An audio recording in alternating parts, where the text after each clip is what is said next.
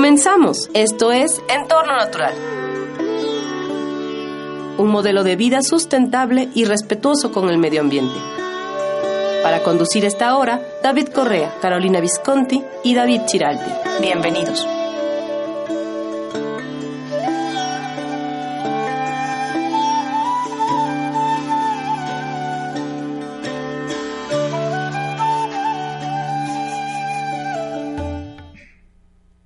Buenos días. Soy David Chiralt, estamos en Entorno Natural, Vivir en Armonía con la Naturaleza, una vez más con ustedes, hablando sobre temas de sustentabilidad, de paisajismo y del desarrollo sustentable pues, de, huertos, jardines y un poquito más allá de permacultura.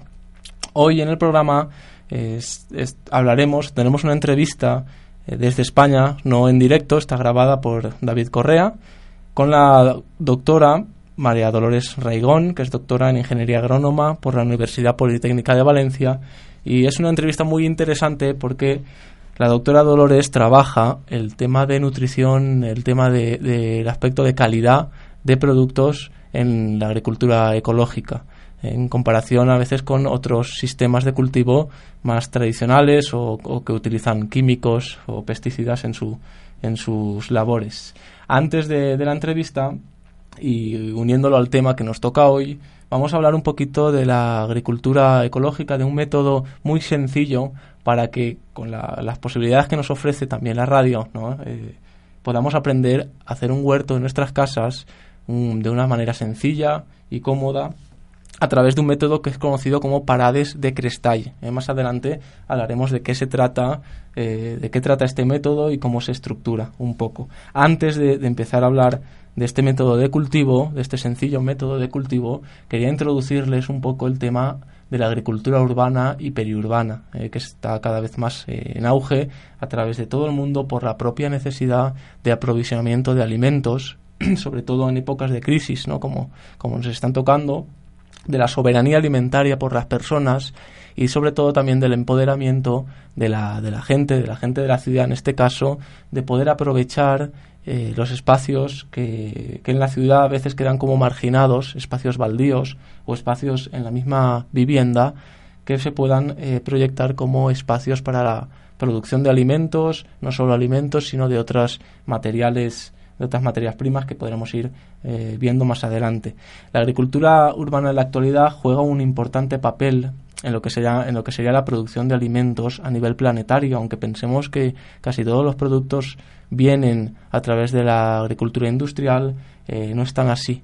Entonces, eh, la importancia de poder producir nuestros alimentos cerca, de modo local, de poder intercambiarlos también con otros productores, de tener eh, un enlace directo con el productor, si es que nosotros no, no, estamos por, por la labor de producirlos, pero sí tener un enlace directo por aquel, aquella persona que los produce con la, con la idea de poder reportarle un beneficio económico mayor al que ahora mismo se le reporta eh, al agricultor, ¿no? que siempre padece mucho en el tema económico, es importante y son eh, cosas a valorar dentro de la agricultura urbana. ¿eh? la agricultura urbana, como decíamos, pone en marcha iniciativas contra el hambre y la pobreza.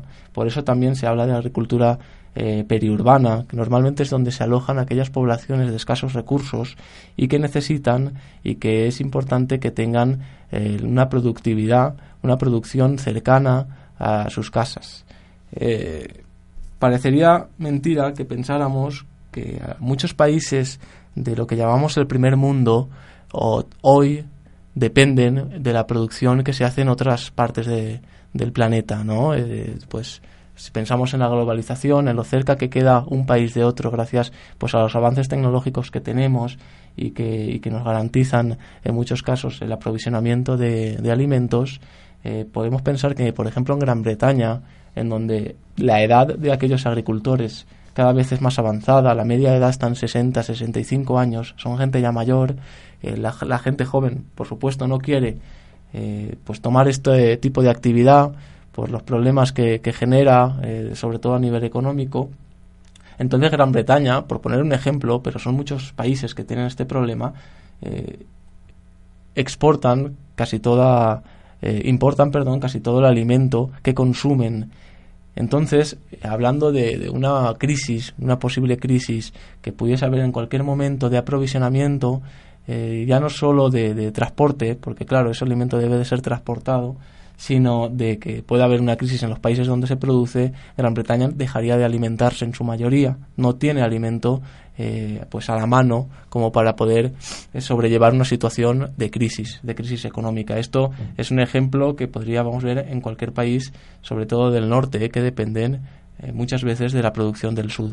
a esto hablaríamos hablamos ya en, en pasados programas de este concepto que se llama resiliencia, que trata de poder de alguna manera eh, adaptarse a un cambio brusco que pueda darse a un sistema generado, como por ejemplo el de ahora que es poco sostenible, poder adaptarse y mantener pues las necesidades básicas cubiertas. Eh, de, esta, de esta forma sería muy difícil mantener estas necesidades básicas porque el alimento está muy alejado de donde nosotros vivimos. Entonces, la agricultura urbana y periurbana lo que promueve es una producción local, a nivel local. Eh, actualmente hay unos 800 millones de personas que se dedican a la agricultura y ganadería urbana dentro de, la, de zonas urbanas, que producen entre el 15 y el 20% de los alimentos del planeta. Es decir, no es una, no es una No es un dato eh, pequeño realmente. Pensamos o pensaríamos que la agricultura industrial pues es la que realmente eh, pues provee de alimentos a toda la población, pero no es así. Todavía a día de hoy la agricultura tradicional, la agricultura de supervivencia en las zonas sobre todo rurales tiene una gran una gran producción y en las zonas urbanas cada vez más, sobre todo pues acá en América podemos tener, está en auge y podemos tener el ejemplo de la agricultura urbana en La Habana, en Cuba, que debido a las restricciones que tiene el, país, pues ha tenido que adaptarse para poder este, producir su propia, su propia comida y La Habana tiene un porcentaje altísimo de producción en la ciudad, en la misma ciudad,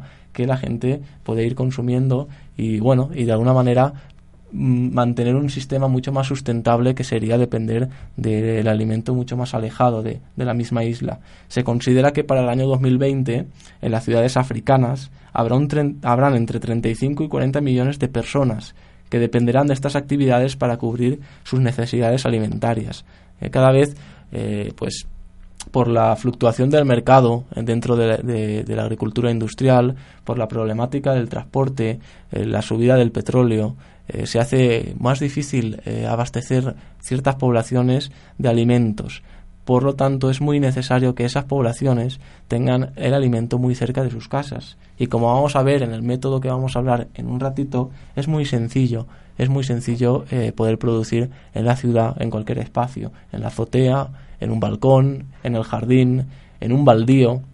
Y no solo para producir, sino también con la idea de mantener y relacionarse o aprender a relacionarse con la, gente que, que, pues que vivimos en la ciudad, en el barrio, a intercambiar, a ofrecer proyectos culturales que de alguna manera en la ciudad se diluyen por el tema de pues de que cada quien vive su propia vida, ¿no? Es una, una tendencia muy diferente a la que podemos ver en las zonas rurales. ¿eh?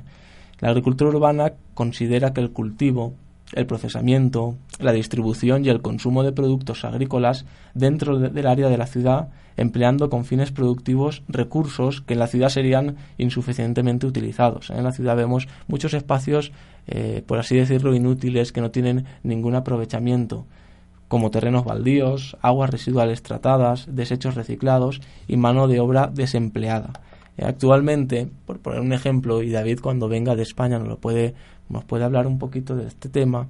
Hay mucha gente que, eh, perdiendo su, su, su, trabajo, su actividad laboral por, por la crisis, sobre todo en el tema de, pues, del ladrillo, de la construcción, etcétera, se están dedicando eh, a trabajar el tema de la agricultura ecológica, a venderlo mediante internet, a ofrecer productos eh, orgánicos y la gente se está de alguna manera eh, algunas personas que, de alguna manera han tomado conciencia con esta problemática se están organizando para poder también generar empleo a través de la agricultura en las ciudades, en las mismas ciudades.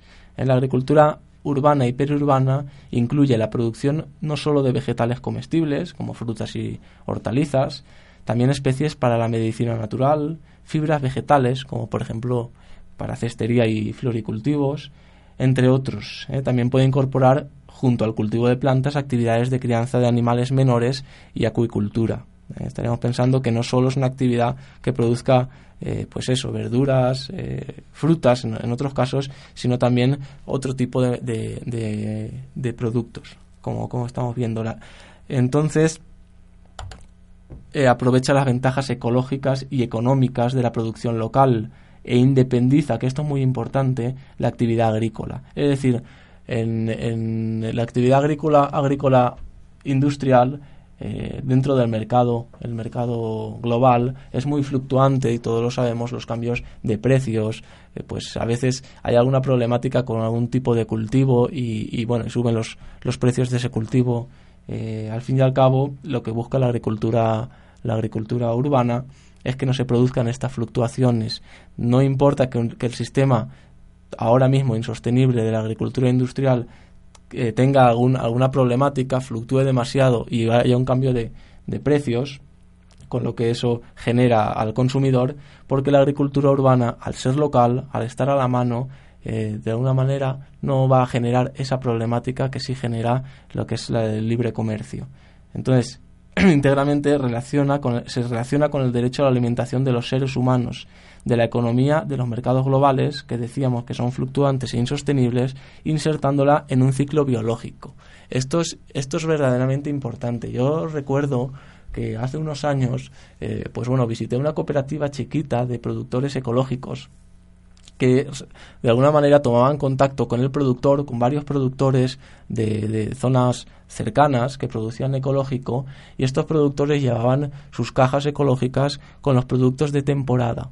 Eh, a, diferencia de lo que estamos acostumbrados a ver, que vamos a un supermercado, a un gran supermercado, y, nos vamos acostumbrados cada vez más a, a poder comer en cualquier época del año, por ejemplo, fresas, sandía, eh, tomates, etcétera, productos que en realidad tienen una temporada particular dentro de, pues su ciclo y que antiguamente se acostumbraban, ¿no? Que en verano llega pues la sandía, llega el melón, llega otros productos. En invierno llegan los frutos secos y, y, la naturaleza así se corresponde. Pues este tipo de agricultura favorece también que nosotros tengamos contacto con estos ciclos biológicos y nos adaptemos a ellos. Entonces, con lo que ello genera también a través de, la economía, porque actualmente poder producir alimentos fuera de temporada tienen un costo energético muy elevado. Pues ah, estamos hablando de invernaderos, de uso de agua, de eh, pesticidas, de abonos, abonos químicos en muchos casos, y es un, un consumo de energía muy, muy elevado simplemente para poder comer un producto en cualquier época del año. Entonces, de alguna manera, lo que hace la agricultura ecológica, la agricultura urbana, es adaptarnos a los ciclos mismos de la naturaleza y poder convivir con ellos de forma más natural. A eso se le llama también imitar los patrones de la naturaleza para generar sustentabilidad en un sistema. Entonces, dentro de este marco de la agricultura urbana y periurbana, lo que quería era avanzar un, método de cultivo que, es, que como, como, decía, se llama Parades de Crestall. Parades de Crestall eh, está en eh, traducido, es, es, catalán, significa, eh, ahora veremos qué significa Parades y qué significa Crestall, pero la idea de que pueda o podamos hablar de este método es por su, sobre todo por su sencillez y por lo abundante de su producción, de su productividad. El, este método de, de cultivo viene de, de Mallorca, lo, lo, acuñó de una manera eh, pues un, un señor que, que, que, era músico, que se dedicaba a la música y que en un momento dado eh, quiso eh, pues profundizar en el tema de la agricultura para hacerla sencilla, sobre todo para que aquel aficionado o aquella persona que piensa, muchas veces pensamos que es difícil producir nuestros propios alimentos, se atreva a introducirse en estos temas y ver que realmente producir eh, alimento es sencillo, fácil, nos acerca a la naturaleza y nos une un poquito a los ciclos de la naturaleza. Este señor se llamaba Gaspar Caballero de Segovia y vive en Mallorca todavía a día de hoy impartiendo talleres, sobre todo en escuelas, en, otros centros, de este método, por, por, lo mismo, por lo sencillo del método. Entonces, ¿qué significa el parades de Crestall? La parada no es más que un rectángulo de tierra, eh, de, que mide metro y medio de ancho por 3 o 6 metros para huertos familiares, ¿eh? de, 3 a 6 metros. Sin embargo, manteniendo la anchura que, hablábamos de, metro y medio, de longitud o de ancho, eh, la idea es que se, se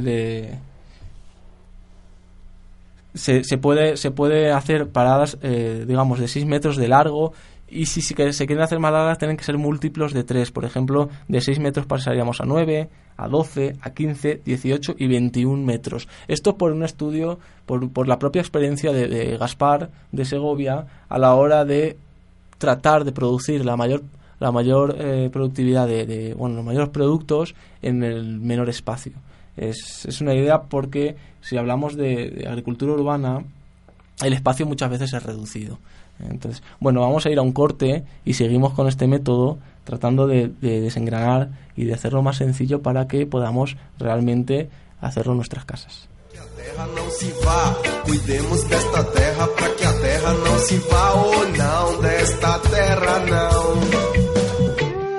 Estás escuchando Entorno Natural, vivir en armonía con la naturaleza. Hola, soy Miguel Ramírez y estoy de regreso. Los invito a escuchar A los Ojos del Alma. Un programa que nos dará la inspiración para encender la luz de nuestro interior. Recordemos, todas las respuestas habitan en nuestro interior. Todos los miércoles, una de la tarde,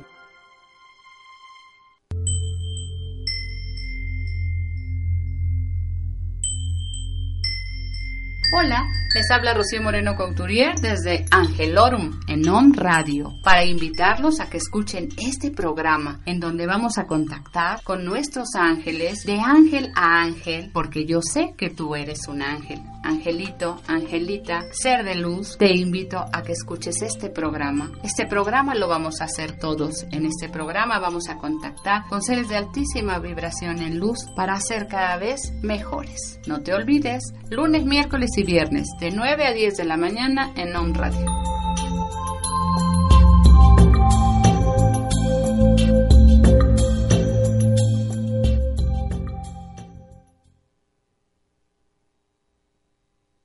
Amigos de Om Radio, mi nombre es Akante Ishaya, maestra de meditación y monje de la tradición Ishaya. Los invito a redescubrir la magia del momento presente, a darnos cuenta cuánta plenitud, cuánto amor, cuánta paz y felicidad podemos experimentar siempre. ¿Cómo? Muy fácil, cambiando la relación con nuestra mente.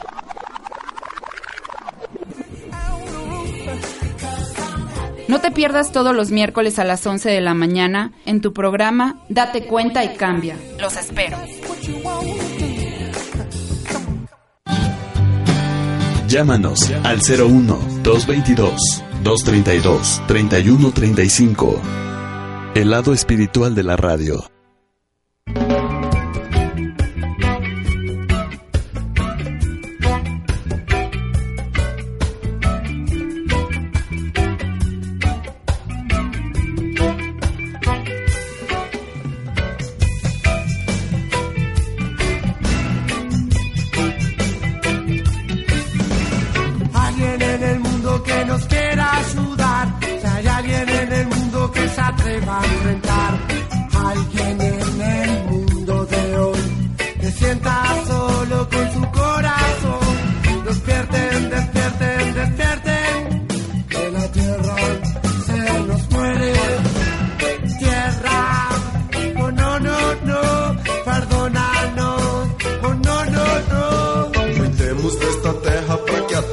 não se vá. Cuidemos desta terra para que a terra não se vá. Cuidemos desta terra para que a terra não se vá. Ou oh, não, desta terra não.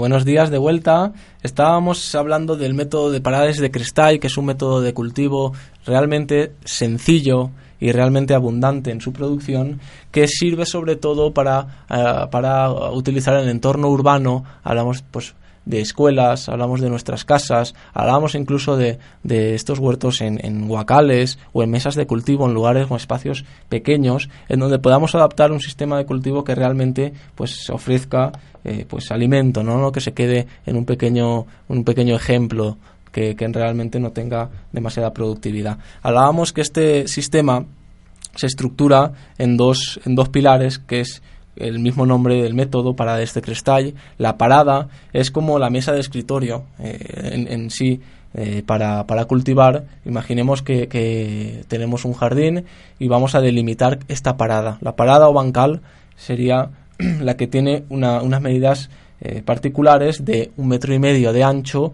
por tres o hasta seis de largo según nos dé nuestro espacio.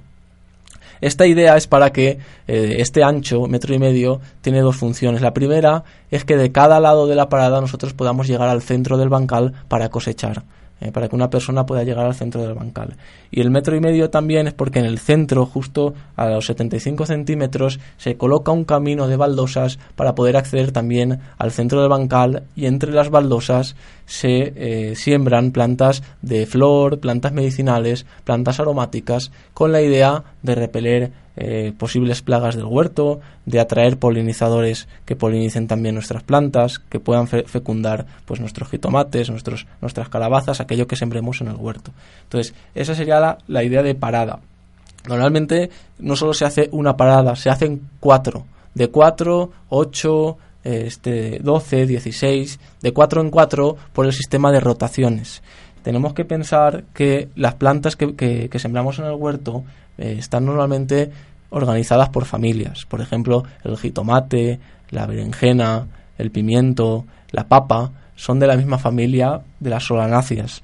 Esta familia extrae unos nutrientes del suelo para su crecimiento, para su productividad, y deja otros o, consume menos cantidad de otros nutrientes. Por lo tanto, si todos los años siguiéramos cultivando la misma planta, la misma familia, en el mismo lugar, agotaríamos el suelo de unos nutrientes. Entonces, la idea de la rotación es que cada año podamos sembrar una familia diferente y enriquecer el suelo, que no se empobrezca. Por eso se hacen cuatro paradas, porque en, las cuatro paradas, en cada una de ellas, colocaremos diferentes familias e iremos rotándolo con un ciclo total de cuatro años, porque al cuarto año volveremos a empezar en la misma parada con el mismo cultivo. Esa es la idea y la organización de este sistema o método de cultivo. El cristal significa la cubierta del suelo, cómo se estructura la cubierta del suelo para que las plantas puedan estar nutridas, eh, en qué capas se, se, se, organizan. Y lo que hizo Gaspar de Caballero de alguna manera es imitar lo que sucede en la naturaleza, naturalmente. Lo que hace es utilizar el mismo suelo de cultivo que tenemos en el jardín, la tierra negra o el suelo que tengamos, poner una capa de 5 centímetros, de 2 a 5 centímetros de composta sobre el suelo en la parada, en la parada ya delimitada, porque normalmente en algunos otros métodos de cultivo ecológico se mezcla esa composta con la tierra negra, pero esto eh, no ocurre naturalmente. En la, en la naturaleza lo que se conforma es por capas, cuando se degradan las hojas, todo lo que cae como restos orgánicos, la siguiente capa va siendo la composta. De esa degradación sale la composta.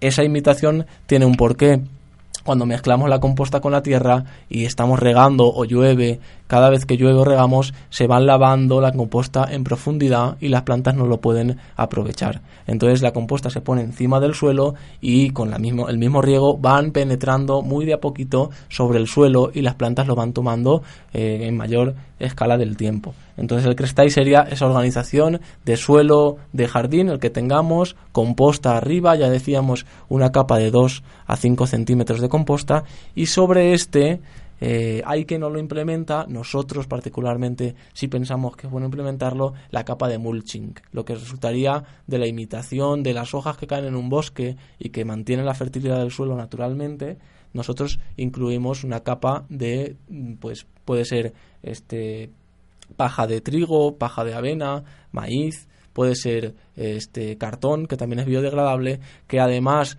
de ser biodegradable y, con el tiempo pasar a ser nutrientes del suelo, pasar a enriquecer esa capa de composta, ayuda a que el sol no, no esté eh, influyendo eh, directamente sobre el suelo, secándolo o eh, sacando por, por, por, el tema de la evaporación, sacando consumiendo el agua rápidamente, mantiene la vida en el suelo más fácilmente.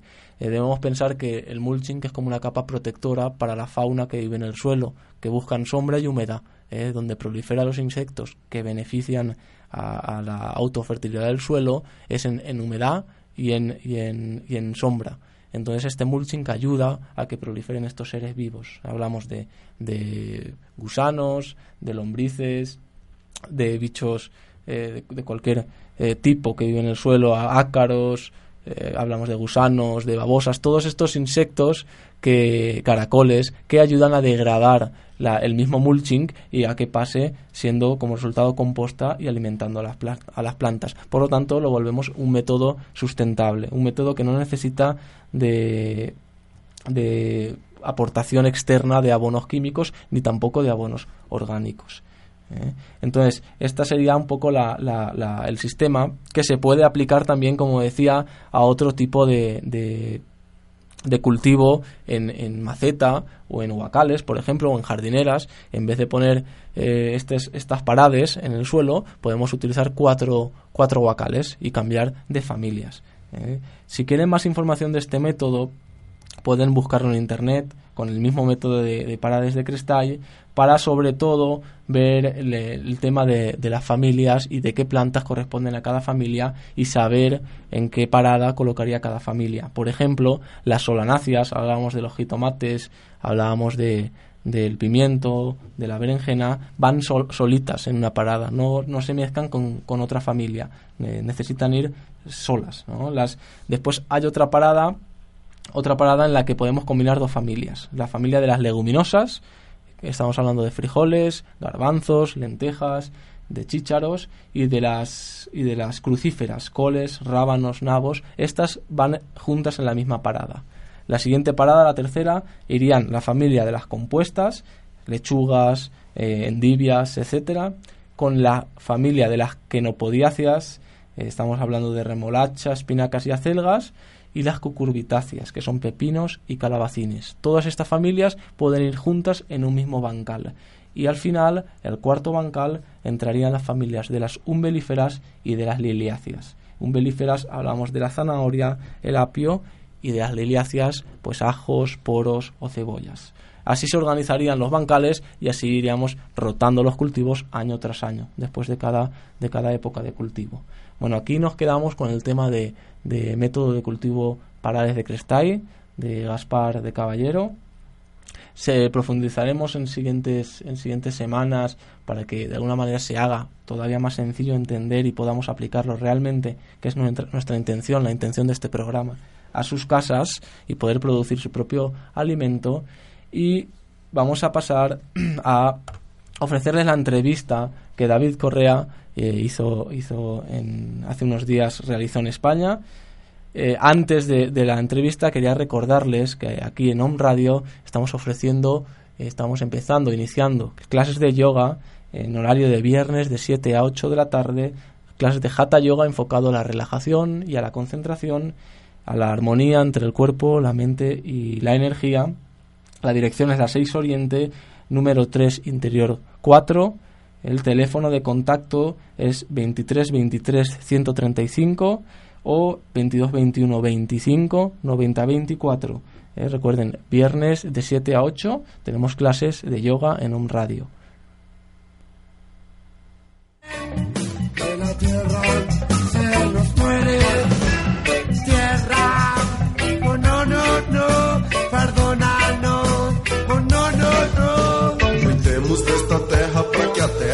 Se vá.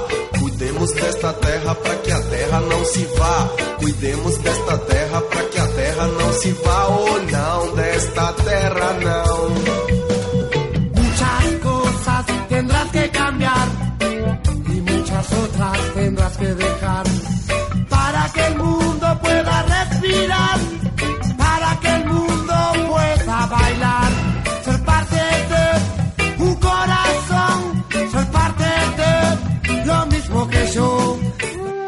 Estás escuchando Entorno Natural, vivir en armonía con la naturaleza.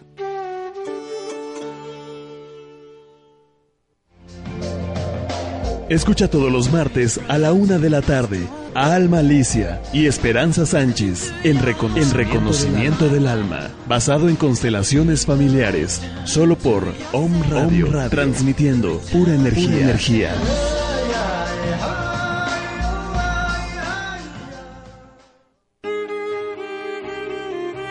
Las personas nacemos para hacer lo que nos gusta y la educación es esencial para realizar esa transformación. La Escuela de Estudios Superiores en Medicinas Alternativas y Complementarias Massage, Massage tiene para ti. Licenciaturas en Medicinas Alternativas y Complementarias. Licenciatura en Cosmetría y Métodos Alternativos y Complementarios. Carreras técnicas, capacitaciones al trabajo, cursos, talleres y diplomados. Estamos incorporados a la SED. Estamos incorporados a la. ¿Quieres formar parte del cambio? Visítanos www.medicinasalternativas.edu.mx. Teléfono 01 222 296 6020. Massage, despertando conciencias, transformando al mundo.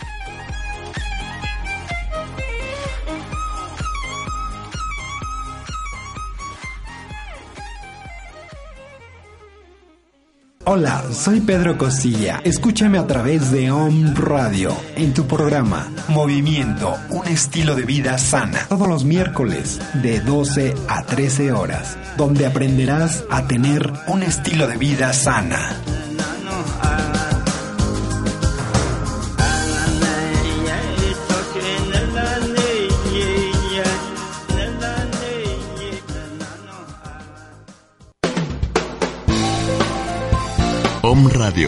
Transmitiendo pura energía.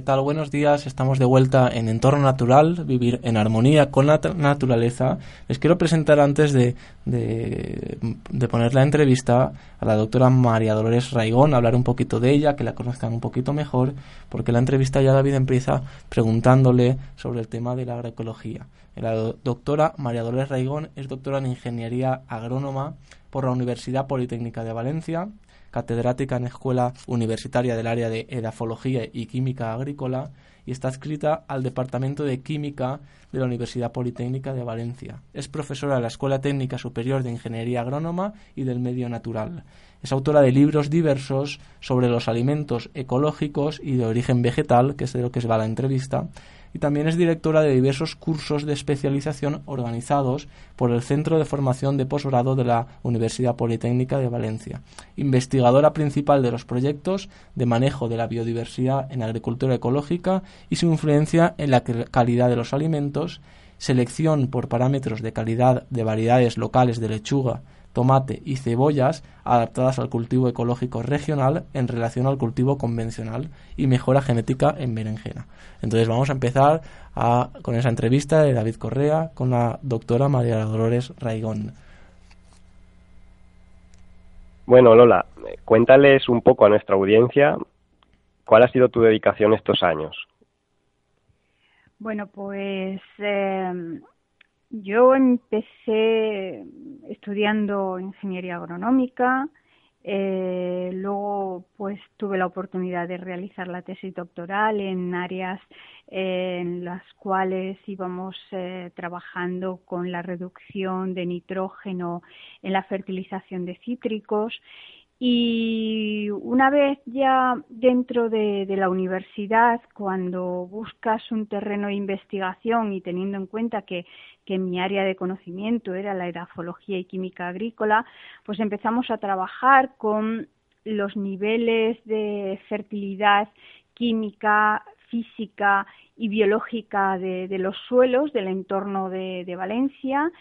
Y comparando suelos de, producción convencional o agroquímica frente a suelos de producción ecológica o agroecológica.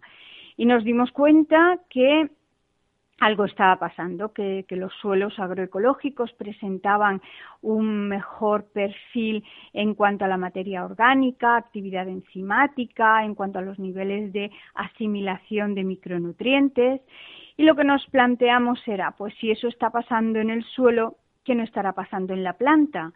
y a partir de ahí empezamos una serie de, investigaciones vinculadas a la comparación de los productos agroecológicos frente a los de agricultura convencional, química o agroquímica. Entonces, ¿qué tiene un alimento agroecológico frente a un alimento que se ha tratado con productos agroquímicos, Lola? Bueno, pues hay muchas diferencias en cuanto a la composición de, los alimentos. En realidad, en la composición nutricional de un alimento influyen muchos factores y el, manejo del suelo, el manejo de la utilización de productos fitosanitarios, el respeto hacia el ciclo biológico en la recolección y la utilización de variedades tradicionales en las, en las zonas adecuadas, pues todo ello va a influir en, la composición final de un alimento. Y, nosotros lo que hemos encontrado en los diferentes eh, estudios, investigaciones que hemos llevado a cabo, es que esas diferencias son una realidad. Claro, eh, eso también depende del alimento que sea, porque no podemos comparar una lechuga con un fruto cítrico, no podemos comparar un huevo con una carne de, conejo, por ejemplo. Cada una tiene un perfil y cada una tiene unas diferencias en cuanto a la composición. Pero de forma general, lo que hemos encontrado es que por ejemplo, en los alimentos eh, vegetales de, hoja, por ejemplo, las lechugas, las espinacas, las escarolas, los alimentos de producción agroecológica presentan mejor contenido mineral. Esto seguramente se debe a que los suelos tienen mayor capacidad de disponer esos minerales para la planta y la planta los puede absorber sin ningún problema y luego se quedan ahí acumulados. En cuanto a los frutos, pues hemos encontrado que los alimentos de producción agroecológica presentan mayor contenido en vitaminas, principalmente la vitamina C, que es una de las principales que se acumula en los alimentos eh, de origen vegetal. Y eh, también hemos encontrado que de forma general en los alimentos ecológicos o agroecológicos hay mayor concentración de sustancias de carácter antioxidante. Estas sustancias son muy interesantes porque, eh, como su nombre indica, previenen la oxidación y todos los efectos oxidativos del estrés oxidativo que tenemos en el organismo, si nosotros los frenamos con una buena alimentación y un buen nivel de sustancias antioxidantes, pues es una prevención para la salud. Así que los alimentos de producción agroecológica pues, presentan este perfil más beneficioso para la salud en cuanto a la composición nutricional en vitaminas y minerales. Pero también cuando hemos trabajado con alimentos de, producción ganadera, hemos encontrado mayor concentración en proteínas, hemos encontrado menor contenido en grasa y además la grasa que presentan los alimentos eh, de producción agroecológica, por ejemplo, la grasa contenida en el huevo o la grasa de cualquier carne, presenta un perfil lipídico muchísimo más interesante porque es más bajo en grasas saturadas, aquellas que son perjudiciales para la salud, y más rico en grasas mono y poliinsaturadas, aquellas que tienen beneficios sobre eh, algunas enfermedades de, tipo coronario. ¿eh?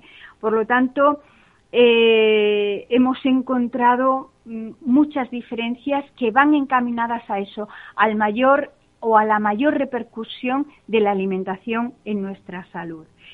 En cuanto a las sustancias tóxicas, pues mira, eh, no hemos trabajado con los niveles de eh, fitosanitarios. ¿Por qué? Porque nosotros eh, trabajamos desde el concepto de agricultura ecológica.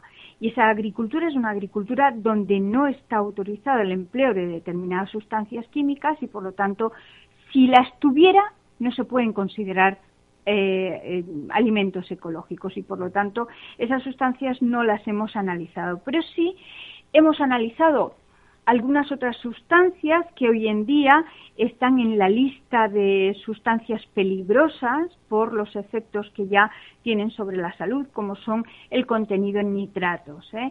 Estos, estas sustancias que se acumulan principalmente en, las, en los alimentos de, hoja o en los alimentos de raíz, por ejemplo, una vez más las lechugas o la cebolla, la patata, pues tienen cierta tendencia a acumular estos nitratos.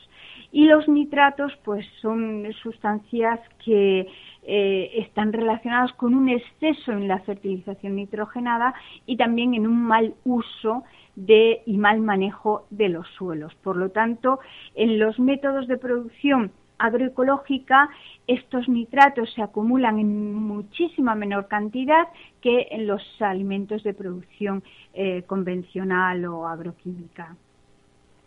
Bueno, todo me ha parecido muy, muy interesante, pero quisiera volver un poco al principio de lo que comentabas. Eh, ¿Todo empieza en el suelo? Pues yo creo que sí. A mí me gusta decir una frase que no tenemos alimentos de calidad si no tenemos suelos de calidad. Entonces el suelo es, la base de, de, la vida vegetal. Eh, a veces podemos ver un suelo y que a este suelo se le ha añadido los fertilizantes químicos, pero esos fertilizantes lo único que le van a hacer a la planta es aportar de vez en cuando algo de contenido en nitrógeno que luego se transformará en esos nitratos y se acumularán ahí y no se podrán procesar a, otras fuentes nitrógenas dentro de la planta porque le faltará alguna enzima y esa enzima no se habrá podido sintetizar porque le falta algún oligoelemento que la planta no ha podido captar del suelo. Y por lo tanto todo es un círculo muy muy muy muy muy estrecho muy redondo que, eh, que nace del suelo, nace y muere en el suelo. Wow, entonces, eh, para ti, Lola, un suelo sano, ¿qué es? O sea, ¿cómo lo definirías tú un suelo sano? ¿Basta con verlo o necesitas hacer un análisis? ¿Cómo sería eso? Bueno, la parte analítica es el complemento, es la herramienta que tenemos los científicos. Eh, sería, no sé, muy pedante por mi parte decir yo voy a una parcela, veo el suelo y digo ya, no, eso no es así. Eh, necesitamos la parte eh, científica y, como digo, esa herramienta que nos da el análisis. Pero sí que es verdad que con la experiencia, eh, cuando llegamos a, una determinada parcela, hay algunos indicativos como son el color del suelo o el olor de un suelo y cuando eh, te llegan determinados matices al suelo húmedo, ¿no? Al suelo eh, recién mojado, esos aromas que se desprenden o, o encontramos unos, unos matices del color oscuro, pues ya son indicativos de que la materia orgánica está presente y que también la actividad enzimática, algo muy interesante y muy importante para desarrollar la fertilidad biológica de los suelos, pues está presente en esos, en esos suelos y en esa parcela.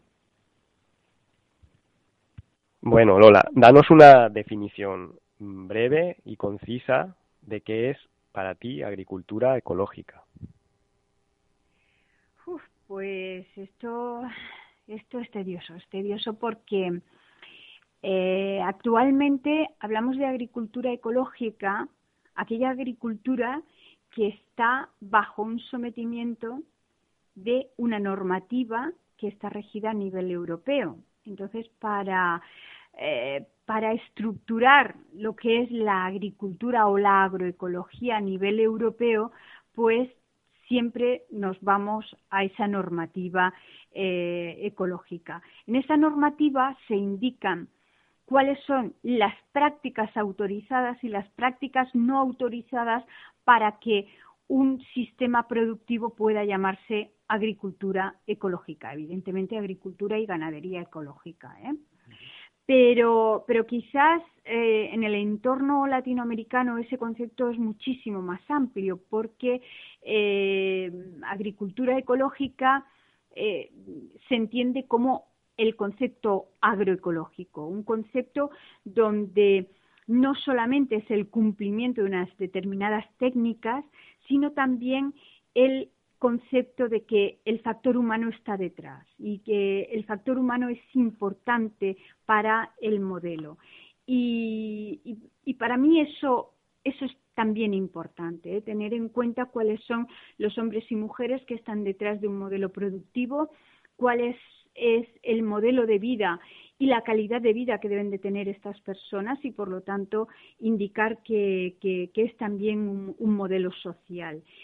Eh, ya también a, modo particular, para mí una agricultura ecológica es esa agricultura que intenta intensificar todo el modelo de biodiversidad dentro del sistema, entendiendo por diversidad pues todo aquello que va a afectar a la biodiversidad del suelo, entendiendo que eh, los sistemas de policultivo, la asociación de cultivos, las rotaciones de cultivos, la incorporación de la ganadería dentro del modelo agrícola y también del factor humano, pues van a intervenir en el bien hacer y en el buen producir de lo que llamamos agricultura ecológica.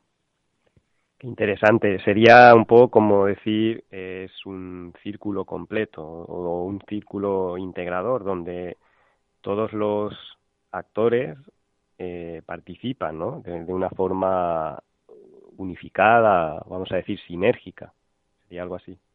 Sí, sí, por supuesto, por supuesto que eh, somos lo que somos por el efecto de, lo social, ¿no? De lo que unas especies nos hemos ayudado a las otras y las otras nos han ayudado a las unas. Y entonces esas sinergias no sin esas sinergias no estaríamos aquí. Y por lo tanto también la agricultura es parte de esas sinergias que, se producen entre el agricultor, ese agricultor que se ha guardado sus semillas, esas semillas ancestrales, esas semillas criollas que llaman en algunos sitios y que, y que son la base de, de lo que hoy pues es la agricultura. Hoy en día, Lola, cuando nos hablan de comprar en ecológico, casi todos nos llevamos la mano al bolsillo para cerrarlo, como diciendo, uy, pero es que me voy a gastar más dinero. Esto, si va a salir más caro, no sé si vale la pena. ¿Qué puedes decirnos sobre eso, Lola? Uf, el tema, el tema del precio es un tema para también abordar en, en el sistema ecológico, ¿no? Porque, porque existen muchas cuestiones que, que afectan en, al tema del precio. En primer lugar, la agricultura agroecológica es una agricultura donde eh, hay mayor inversión de mano de obra. Y esa mano de obra evidentemente tiene un coste y hay que pagarlo hay que pagarlo. No no podemos entrar en factores de, de mal pagar al productor. No no es un salario digno y por lo tanto si se emplean más horas en la eliminación de algunas hierbas o se emplean más eh, horas en la recolección, eso se tiene que pagar y eso hay que conocerlo. Es decir, como consumidores tenemos que saber que hay unos costes adicionales que están vinculados ahí, pero que eso va a mano de obra, no va a un mercado internacional o no va al bolsillo de una persona que no se conoce y que lo va a enriquecer, que es lo que pasa en el modelo convencional. Tú a un agricultor ecológico le conoces la cara y sabes que lo que estás comprando de su producción va en beneficio de él. Cuando se compra en el mercado convencional o cogemos el producto de un lineal, no sabemos dónde va a repercutir ese coste que estamos pagando. Eso, eso por un lado. El, la mayor eh, el mayor coste en mano de obra que, tiene la agricultura ecológica. Pero luego hay otros, otras cuestiones que, también influyen en, el precio y es el tema de la oferta y la demanda. Hoy en día no hay tanta oferta de producción ecológica y eso hace que el, coste sea alto. En el momento en que la demanda y la oferta se equilibren, pues estaremos eh, asistiendo a un equilibrio también en los precios. Eso, por ejemplo, pasa en algunos mercados, por ejemplo en Alemania, donde eh, Alemania no es un gran productor de alimentos eh, de origen agrario, entonces exporta, importa mucho de, otras zonas productoras, por ejemplo Francia, Italia, España, Portugal, pero importa tanto el ecológico como el convencional. ¿Eso qué significa? Que cuando esos productos llegan a los lineales, el coste es muy parecido. Y de ahí que eh, haya un mayor consumo de productos ecológicos en países eh, como Alemania, Dinamarca, en el entorno europeo. ¿eh? También hay otras cuestiones que influyen en el precio y es la siguiente. Desgraciadamente, agricultura ecológica como, he explicado antes, es una agricultura en la cual hay que certificar que eso, ese modelo que se realiza bajo la normativa europea que indicaba antes, pues se hace como, como indica la normativa. Eso significa que cualquier sistema de certificación es un sistema de pago, pero además es un sistema de pago donde el agricultor, supongamos que el agricultor produce tomates. Ese tomate puede ir o bien al, al, consumo directo, el mercado directo, o bien puede ir a la elaboración de una salsa de tomate. Si ese tomate va a la segunda línea, es decir, a la salsa, el productor tiene que pagar por el sistema de certificación y tener un sello que le indica que ese tomate es, es ecológico. Cuando ese tomate pasa a una central hortofrutícola, la central tiene que estar dada de alta para certificar que la manipulación que le hace es bajo los criterios ecológicos y ahí tiene que pagar también. Y cuando luego ese tomate se va a una industria para transformarlo en salsa, esa industria también tiene que estar dada de alta en el sistema de certificación y por lo tanto pagar los costes que significa. Es decir, tiene que soportar como mínimo tres costes para indicar que esa salsa de tomate es ecológica. Eso realmente es mucho sufrir ¿eh? para, para, para que luego pretendamos que esa salsa tenga el mismo coste que una salsa convencional. Eh, ¿Con eso qué quiero decir? Con eso quiero decir que hay que, hay que revisar tanto coste añadido, porque no es normal que luego eso repercuta en el consumidor. Si vamos a la salsa, que sea un único el que pague el sello o el que pague la certificación y que la trazabilidad del producto quede reflejada en toda la vida de ese tomate hasta llegar a la salsa. Eso podría ser una salida ¿eh? para la reducción de precios. Pero luego hay otra cuestión que está también relacionada con, el coste, que a mí me parece muy interesante y está muy relacionada con las investigaciones que nosotros hemos, eh, eh, llevamos a cabo. Y es el tema de, los nutrientes. Por ejemplo, si obtenemos un kilo de vitamina, de, perdón, de, de frutos cítricos y en un kilo de los frutos cítricos de producción ecológica encontramos un 20% más de vitamina C, eso significa que nuestro organismo está recibiendo un 20% más de vitamina C, de nutriente. ¿Y eso por qué lo digo? Lo digo porque siempre cuando evaluamos la rentabilidad de un sistema agrario, pensamos en kilos por hectárea o toneladas por hectárea, pero no pensamos, por ejemplo, en cuántas unidades nutritivas por hectárea está sacando el sistema. Y eso yo creo que es una buena reflexión.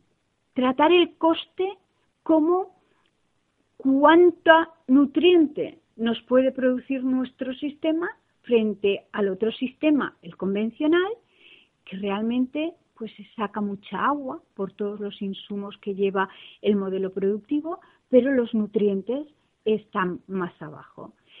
Y luego eso con qué se relaciona? Pues evidentemente se relaciona con el estado de salud. Y si se relaciona con el estado de salud, se relaciona con la sanidad. ¿Cuánto es el gasto sanitario que tiene un país? El mayor.